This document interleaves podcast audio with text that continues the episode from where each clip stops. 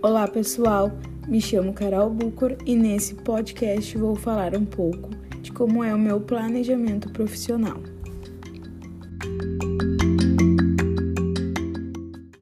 Para quem ainda não sabe, eu trabalho numa escola de educação infantil, assumo uma turma de maternal 2 na faixa etária de 3 a 4 anos, um pouquinho diferente do, da realidade do curso, mas não tanto, pois nós utilizamos o método de planejar, ou seja, planejamento pedagógico.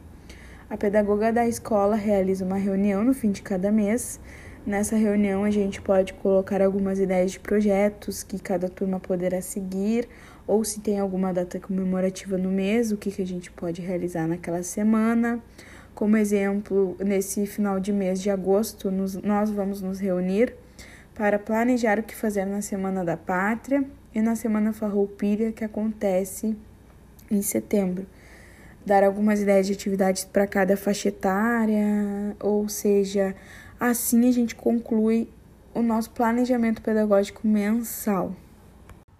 No meu planejamento semanal, eu costumo utilizar muito o planner para organizar a semana da turma, anotar as atividades e o que fazer durante o dia.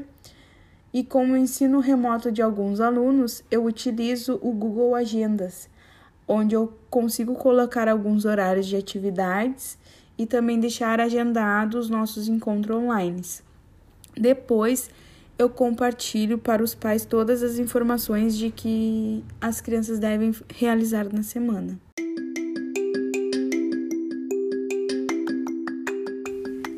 Bom, pessoal, espero que tenham gostado dessa breve explicação de como eu faço os meus planejamentos, sejam eles mensais ou semanais.